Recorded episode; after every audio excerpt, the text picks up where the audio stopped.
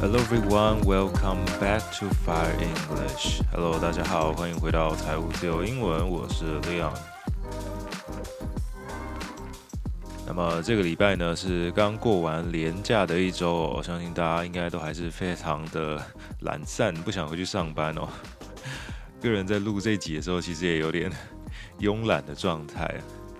不过过去这一周呢，这个国际上还是发生了非常多的事情啊，就是说国内在放假，但是国外没有放假。So, uh, let's have a look at Donald Trump's news. Former President Donald Trump's indictment by a New York grand jury has thrust the nation into uncharted political, legal, and historical waters and raised a slew of questions about how the criminal case will unfold. 美国的前总统川普呢，前阵子是被纽约的检方给起诉了。那么起诉的这个动词就叫做 indict，i n d i c t，indict 这个字蛮特别的，里面的这个 c 是没有发音的，indict 是。 起诉或者是告发，那么它的名词后面加一个 m e n t indictment。那刚刚大家一开始听到这一段，其实是来自 C N N 它的一篇报道的一个引文哦。他说，川普的这个起诉呢，让整个国家都陷入了一种政治啊、法律啊跟历史相关的这一趟浑水当中。而且呢，呃，大家有很多很多的问题都想知道说，川普的这个。criminal case 会怎么样来揭发呢？So why is Donald Trump indicted? The district attorney has been investigating a scandal, well, actually several scandals that involved Donald Trump, uh, including a porn star called Stormy Daniels and Trump's then lawyer Michael Cohen, and um, somehow a doorman, etc. Well, many people are involved. 这个地方的检察官简称叫 D.A.，全名叫做 District Attorney，D I S T R I C T A T T O R N E Y，District Attorney 或者是 D.A.，他们因为呢，川普疑似啊，就是付给很多很多人封口费，他觉得这其中有鬼，他就去调查，结果后来就正式起诉他了。So at the beginning, people thought that it was all about the porn star Stormy Daniels and uh, Trump's then lawyer Michael Cohen. But um, actually, after the case was unfolded, uh, we discovered that there are actually three cases. The first case is the one that we just mentioned uh, Michael Cohen paid $130,000 to Stormy Daniels as hush money before the presidential election in 2016 to stop her from revealing that she had an affair with Donald Trump, which Donald Trump has denied, obviously. And that's not the only case. The second one is about a doorman at Trump Tower he claimed that he had a story about a child that Trump had allegedly fathered outside of his marriage.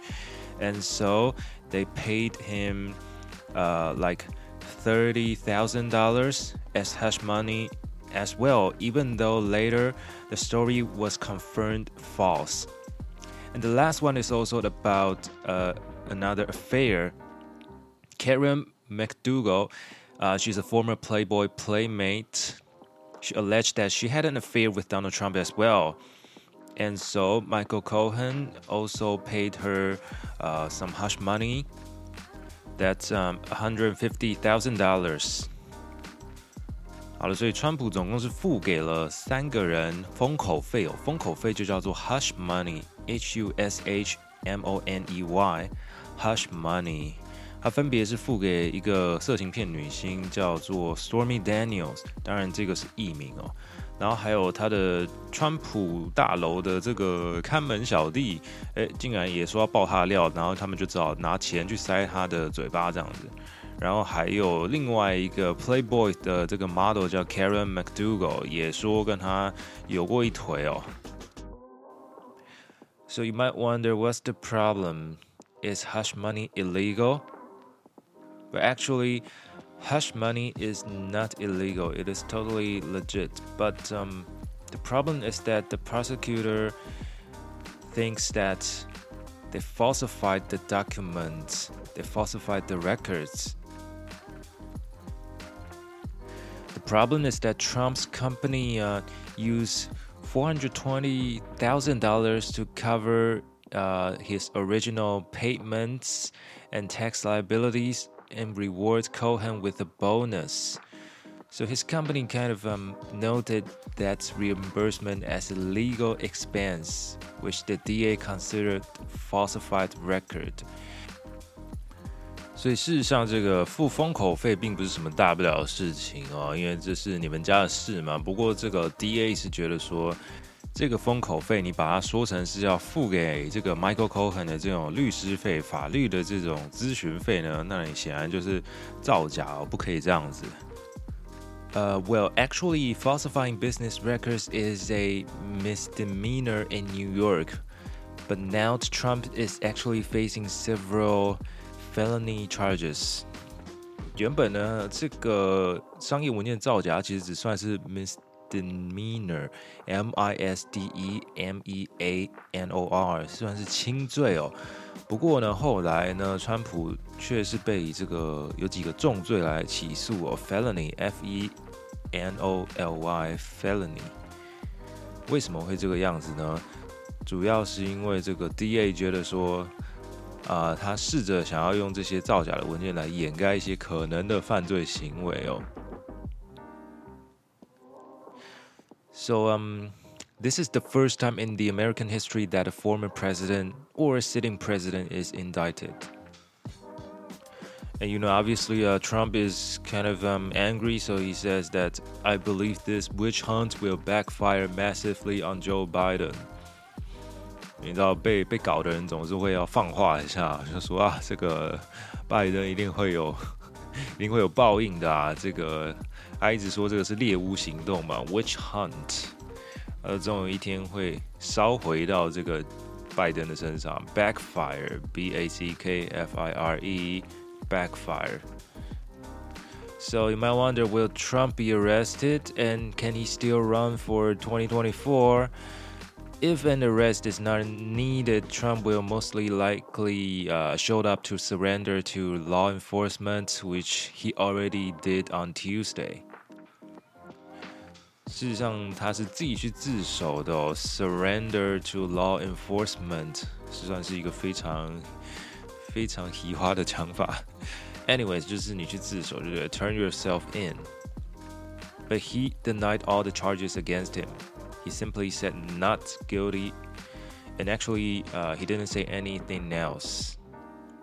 And when he's back to Florida, he gave a furious speech at Mar-a-Lago, uh, saying that our country's gone to hell. 呃，可以看得出来，他应该是真的蛮不爽的哦。but this is not going to stop him from running for 2024. According to the law, he can still be a candidate. Because the Constitution requires only three things to three things of candidates. Uh, number one, they must be a natural born citizen. Number two, at least 35 years old. Number three, a, a resident of the U.S. for at least uh, 14 years. 美国宪法呢是保障说，如果你要当这个总统候选人，其实你只要三个条件。第一个是你一定要在美国出生的，所以 有些人那个那边做白日梦，说哦，我这移民去美国，我就也可以去美选美国选总统，其实是不行的。啊，至少三十五岁，三十五岁就可以选总统了。然后至少你要在美国居住了十四年以上啊。So that means Trump will definitely uh. keep running for 2024. Some people even think that he will use the charges as fodder for his election campaigns. 人家觉得说你这样子根本就是便根本就是便宜了他嘛，你帮他炒新闻热度，然后他现在又有一个素材可以控告说国家机器来追杀他，对不对？这个 fodder f o d d e r 其实原本指的是饲料，在喂那种动物的饲料。不过它可以用来指的是为了实现某个目的呃利用的人啊，或者是素材等等的，觉得这个情境非常的适合哦。Next, Taiwanese President Tsai Ing-wen met with U.S. Speaker of the House Kevin McCarthy this Wednesday. People have been discussing the possibility of this meeting, and now it happened. Just one day before the meeting, the office of Tsai Ing-wen and Kevin McCarthy both announced that they would meet at the Ronald Reagan Presidential Library in California. And before that, as usual, the meeting remained as the top secret, as if it was something unpresentable. 在礼拜三的台湾凌晨时间呢，这个蔡英文跟麦卡锡呢，总算是在 雷根总统的这个纪念图书馆那边会面了。不过在这之前呢，大家已经讨论很久，都是说这个会议到底会不会成真呢？现在果然是成真了。But just last week, China's chargé d'affaires Xu Xueyuan told reporters that Tsai's presence in the U.S. could lead to a serious confrontation in the U.S.-China relationship and have a severe impact on their on their ties. 但这个中国大陆就是照惯例要出来放话一下嘛。那么这次放话的是这个徐学渊，他是现在中国驻美国大使馆的这个其中一个大使，然后算是临临时代办哦。这个英文叫做 Charge d'Affaire，这个一听就知道不是中文哦，应该就是从法文来的 C H A R G E D，然后右上角有一个一撇 apostrophe A F F A I。R E S charge d'affaires 指的就是那种呃临时的大使或者是什么临时代办哦，算是外交人员的一种。那他就警告中国说：“哎，这样子会有很严重的这个冲突等等的。” But now that the meeting is concluded, we haven't seen a large-scale reaction from China. So how was the meeting exactly? The details of the meeting was not revealed, but we do know something from their public speeches. First, Kevin McCarthy stated that there are three necessary actions. First, the US must keep selling arms and weapons to, to Taiwan. Second, the economic cooperation must be strengthened, particularly with trade and technology. Third, the US and Taiwan must continue to promote our shared values on the world stage。这个麦卡锡他在会后的演讲呢，他是啊提到了三个要点哦，就说呃，我们美国必须要继续持续对台军售哦。然后第二个说这个啊经济方面的合作呢，要在强化啊，特别是贸易还有科技相关的啊。然后第三点说一定要继续啊推崇我们这个共同价值给全世界哦。不知道你觉得他们 讲的这三点呢，到底是有没有什么意义呢？是有讲跟没讲一样？我觉得就是一些粉饰太平，一些嗯非常 cliche 的演讲哦。不过我觉得更 cliche 的是什么？是蔡英文的这个演讲哦，他在雷根图书馆，他们在一架那个飞机前面的那个演讲，不知道大家有没有看到？She's basically talking about how grateful Taiwan is to have the US as an ally. The two countries must stand together to blah blah blah. Uh, actually, something pretty much uh, like nonsense. But she and McCarthy both mentioned that the venue, the uh, Ronald Reagan Library, was fitting for this meeting since um, during Ronald Reagan's term, the Six Assurances was signed. 不知道大家在看这个新闻的时候有没有听到他们一直提到这个 six assurances？这个 six assurances 到底是哪六项保证呢？啊，每次在讲到美台关系的时候，其实这个名词都会一直被提出来讲哦。那它其实是美国政府跟中共政府 签所谓的八一七公报的时候所提出来的一项。嗯，说要说是法案嘛，要说是条约也行，比较像是一个条约。那大家想说，到底是哪六个呢？So let's have a look. The first one, we did not agree to set a date certain for ending arms sales to Taiwan. 第一个，他说美国没有同意呢，要对台军设军售这件事情设定一个期限哦。Number two, we see no mediation role for the United States between Taiwan and the PRC。就说美国不会当这个台湾跟中共之间的这个调停的这个角色哦。Number three, nor will we attempt to exert pressure on Taiwan to enter into negotiations with the PRC。美国也不会施压说要台湾跟中共谈判哦。 Number four, there has been no change in our long-standing position on the issue of sovereignty over Taiwan. 美国对于台湾主权的长期立场没有改变哦，这个就是大家常常在听到美国人在讲这个台美关系，或者是呃还有那个海峡两岸的关系的时候，常常会提到的这一句，它其实是从这个 Six Assurances 来的。Number five, we have no plans to seek revisions to the Taiwan Relations Act. 美国没有计划要修改台湾关系法。当然，Taiwan Relations Act 又是一个另外一个非常大的这个议题哦。之后如果有机会的话，再找这个一集的集数，在第二部分跟大家来了解一下到底什么是 Taiwan Relations Act。 Number six, the August 17th communique should not be read to imply that we have agreed to engage in prior consultations with Beijing on arms sales to Taiwan。他说，八一七公报的内容呢，并不能代表说美国呢在对台军售之前会先询问北京的意见哦。Communique, C O M M U N I Q U E。 最后的 E 上面有一个一撇，communique 指的是政府发行的那种公报哦。所以其实这样子看下来，这个新闻之后呢，我还是不知道这两个人到底谈了什么东西呢？他们到底有讲什么对大家很重要的影响吗？他们就只是去做做样子而已。那尤其是大家可以看一下那个蔡英文的演讲的画面哦，其实。